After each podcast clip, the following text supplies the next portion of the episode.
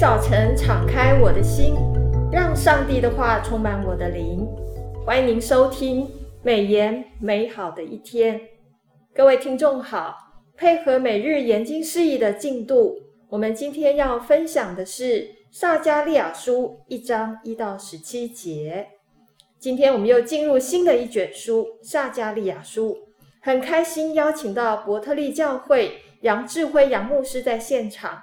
提供研经上的见证分享，杨牧师平安，苏妹姐妹平安，听众朋友大家好。在进行今天的分享之前，我们先来复习一下上周到这个礼拜三的这个约拿书。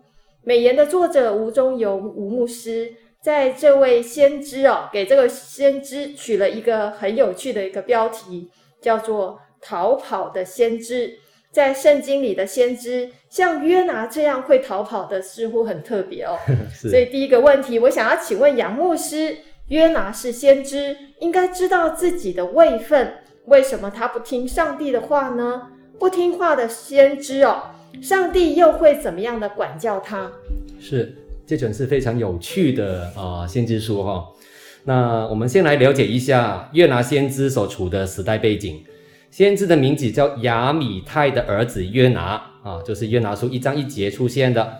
那这样的一个描述也出现在列王记下十四章二十五节，在那一节经文里面，约拿被称为先知啊，先知的意思就是上帝的代言人啊，上帝会托他来传达上帝的信息。他预言以色列王耶罗波安二世哈要收复失土。所以约拿书中所叙述的事，是在耶罗波安二世的年代，就是西元的八世纪啊。那个时候的以色列常遭受敌国的侵略。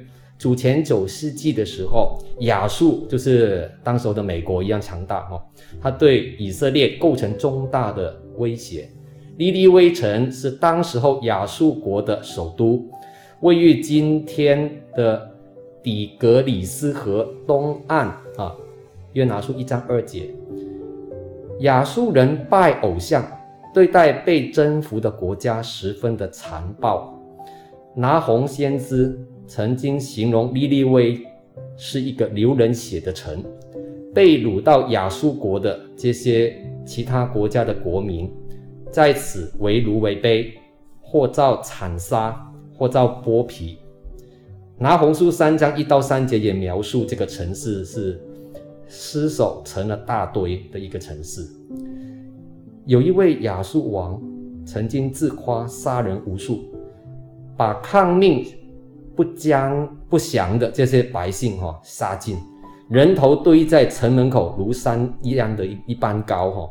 中东的民族无不对这个国家哈非常的憎恶，以色列一直是西方联盟的一份子，反抗当时候的亚述王是撒曼以色三世三世哈，扩张到地中海区的一个企图哈。约拿可能不愿意看到一个恶名昭彰的民族能够得到上帝的怜悯跟恩典，所以很不听话哈，成为落跑的先知，就不听上帝的命令啊。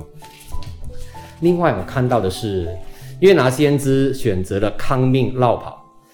上帝要他往东边去啊，亚述多个首都利利位。然而他买了往西方这个方向的去他斯这个地方，他斯就是现在西班牙的西南岸。他买了船票，准备落跑。那他斯跟利利维两个城到底距离有多远？你有概念吗？嗯，一个在东北，一个在西南。哦，你。这个是有有有对哈、哦，你看哦，东边的其实就是尼尼微，西边的是他斯。那我们用一个概念给大家，大概会有一点概念哈、哦。巴勒斯坦的西边三千两百公里就是他斯，对。那在巴勒斯坦东边八百公里啊，就是尼尼微，有如两极这么远啊，啊，两个地方相差了四千公里啊。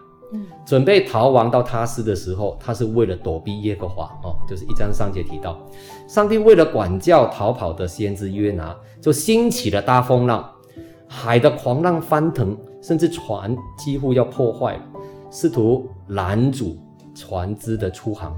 船上的外邦人都起来祷告自己的神明，而约拿却非常特别，他躲在舱底睡觉。上帝派船长把这个沉睡的先知约拿叫起来，哈，叫醒他，提醒他，你应该祷告上帝啊，祷告你的神啊。透过抽签，船上的人知道这场灾难临到他们是由于约拿。面对船上的人的质问，约拿回答说：“我是希伯来人。”我敬畏耶和华，那创造沧海旱地的天上的上帝，就是一章九节提到的这样的描述，开启了船上的人对耶和华的认识，也解咒之道，也告诉船上的人，就是只要把约拿抛在海里面，海的狂浪就会平静。美言的作者吴中游牧师啊，在八月一号研经释义里面有提到非常好的一段话。他们珍惜约拿的生命，竭力荡讲龙案，确实不能。他们珍惜生命的行为与约拿逃避上帝的任命，罔顾历历为人生命的救恩，成了很强烈的对比。是啊，最后我看到的是上帝在大海当中派了一条大鱼，把约拿吞到鱼肚子里面拯救他。他在患难当中就回转了。跟上帝感恩祷告，哈，二章一到十节就是他祷告的内容。约拿从起初躲避耶和华，到迫切的寻求上帝，这真是一个呃真实的悔改，一百八十度改变。吴牧师说的非常好，他说：人虽然背离上帝，但守约施慈爱的上帝是不推却人悔改的祷告，说明他知道上帝无所不在，不是人能够躲避的。是。我们现在在读的这个呃约拿书哦，嗯、其实是真的很有趣哦，也是呃不管是男女老少是哦，大家都很喜欢的一卷书。没错，我相信透过这个每日研经释义的进度，陪着大家一起读的话，大家更会读得津津有味。阿门。好，那接下来呢，我们要进入撒加利亚书。这卷书哦是比较特别的一卷书。我们刚刚在这个录音之前呢，特别请教了杨牧师哦，这卷书的这个写作的背景啊，还有这本书里面有许多的这个意象的描述，嗯、所以我想要第二个问题要问杨牧师的：撒迦利亚书的特色是什么？当时写作的背景又是如何？撒迦利亚的名字很常见呢。现在我们看到很多国外的基督徒，嗯、很多都是取撒迦利亚。没错。那这个名字有特别的意思吗？嗯，很好的问题。啊，第一，我来介绍一下这本书哈。撒迦利亚书是属于小先知书，我们有大先知书、小先知书。哦，那篇幅比较长，比较呃有更更更多的就是我们编在这个大先知书。嗯、哦，内容比较短的，我们就是小先知书哈。那在旧约圣经里面。呃，它是倒数第二卷的先知书哦，最后一卷就是马拉基书，前面一卷就是我们现在看到的这个撒迦利亚书。那我们这卷书的特色是小先知书里面最多提到弥赛亚跟最丰富启示性的一卷书卷。我们本书的作者是撒迦利亚，在圣经当中啊，撒迦利亚这个名字出现了二三十次之多啊，意思就是耶和华纪念。嗯。他是基斯家族义多的孙子，比利家的儿子，所以他也是祭司哈，也是被掳归回后的一个先知哈，有双重身份，是与所罗巴伯跟哈该先知是同样的时期的。我们本书的主题哈是启示上帝未来要借着弥赛亚拯救人类，让神的子民有盼望。写给谁呢？写作的对象是从巴比伦被掳归回耶路撒冷的犹犹大人，还有各地神的子民。我们这卷书的特色是由意象哦，撒迦利亚书一章七节到六章八节哈、哦，一共有八个意象，还有责备以以及启示性的论述啊、哦。撒迦利亚书七到八章有有提到，还有呢有神谕哈啊神的小谕。第九章到十四章所组成的预言的时空由近到远，从地上圣殿的建造到展望将来新耶路撒冷的荣景，从耶稣第一次显现到第二次的再来，在解释经文的视域上，必须要有超越时空的穿透力。本书呢是小先知书里面是最长以及最隐。秽的、淫秽的哈这样的一个一卷书哈。第二，我看到的是波斯王呃古列在主前五百三十九年已经把巴比伦灭掉，建立了波斯帝国之后所采用的政治跟宗教政策，一反巴比伦的作风。巴比伦是啊、呃、要把人掳到巴比伦哦，然后呢尽量就给他们就是混血啊。让他们忘记本来的一个民族的一个文化哦，他们是策略是这样，但是这位古列王呢，他是准准许哦颁布命令，让被掳的各族的人哈、哦，那能够归回故土哦，犹大人就换回去犹大哦，可以建立他们的家园，要让他们将被掳的神像哦一并带返到他们当地去哈、哦，建庙供奉哦，就是以斯拉记一章二节所提到的。于是有犹太人第一次的回归，他们在所罗巴伯这个省长跟大祭司约书亚的带领底下，连同归还的圣殿器皿，在主前五百三十八年回到耶路撒冷这样的一个啊、呃、地区哈，就是一章一节提到的以斯拉记，他们随随即着着手去建造祭坛，还有献祭守节，第二年就开始。重建圣殿，在二月立了殿的根基。哈，以斯拉记三章三到四节、第八节、十一节提到。不过工程开始之后，就受到仇敌撒玛利亚人的拦阻了。百姓建殿的心，于是就冷淡了。再加上旱灾，还有经济不景气，建殿的工作就停顿下来。百姓开始把注意力转到自己的生活享受上面了。哈该书一章四节跟九节提到。等到波斯王大利乌登登基之后，哈，在主前五百二十二年到五百二十一年，建殿的工作各自了大概多久？知道吗？十六十六年啊，好久啊！哈该先知在大利乌王做王次呃第二年，哈，就是主前五百二十年，奉神的名去斥责犹犹太人忽略圣殿的建造工程。撒大利亚先知与先知哈该是同一个时期开始侍奉工作的，就是在主前五百二十年到五百一十八年。他在哈该最初发出预言以后的两个月，第一次宣讲预言。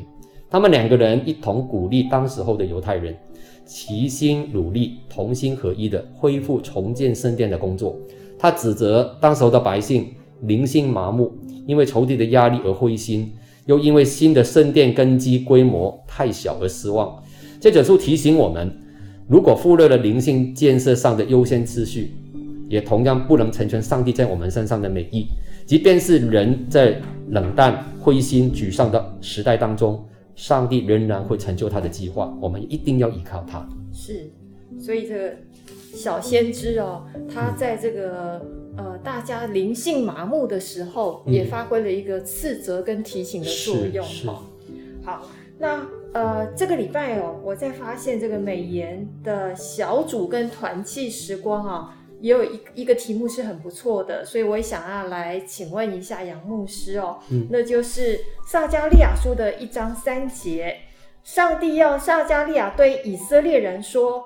万军之耶和华如此说：你们要转向我，我就转向你们。这是万军之耶和华说的。第三个问题就是要请问杨牧师，这个“转向”这两个字哦，是不是就是提醒当时的以色列民不要效法列祖，要回头离开恶行跟恶道呢？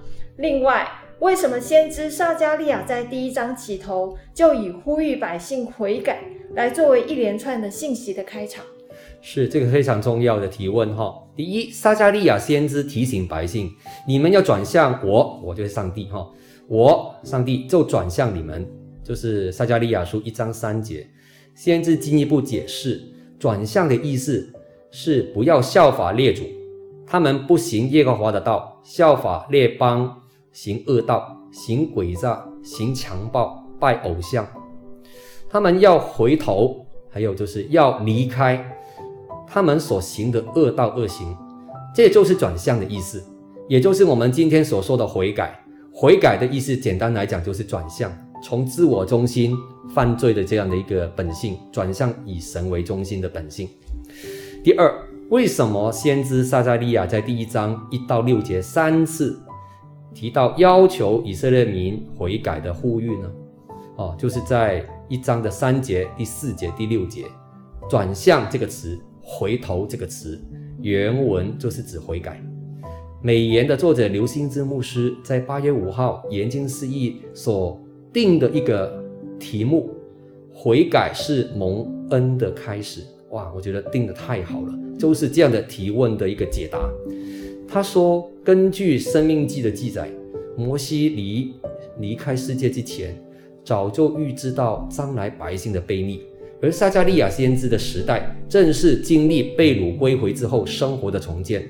上帝让以色列民归回，更重要的是内心的归回。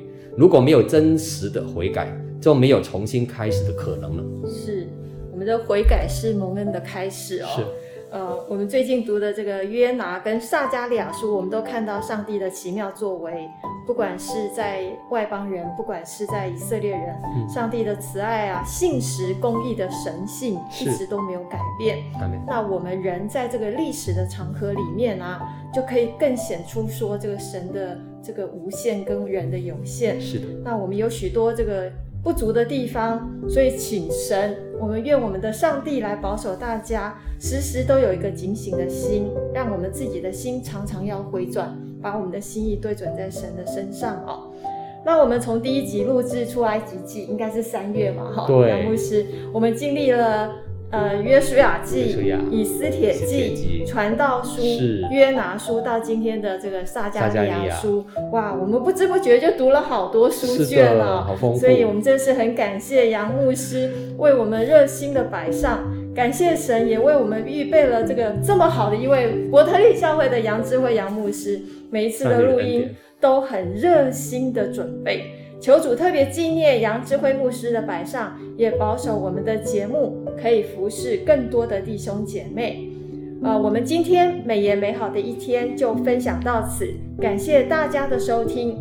美言美好的一天是读经会所设立的节目，我们推动读圣经，让信仰融入生活，让见证温暖你的心。若你喜欢这样的节目，别忘了留言订阅我们的频道。对于我们的事工，若是你有感动奉献的，也欢迎你到国际读经会的官网做进一步的了解。愿上帝的话语丰富充满我们的生活，使大家福杯满溢。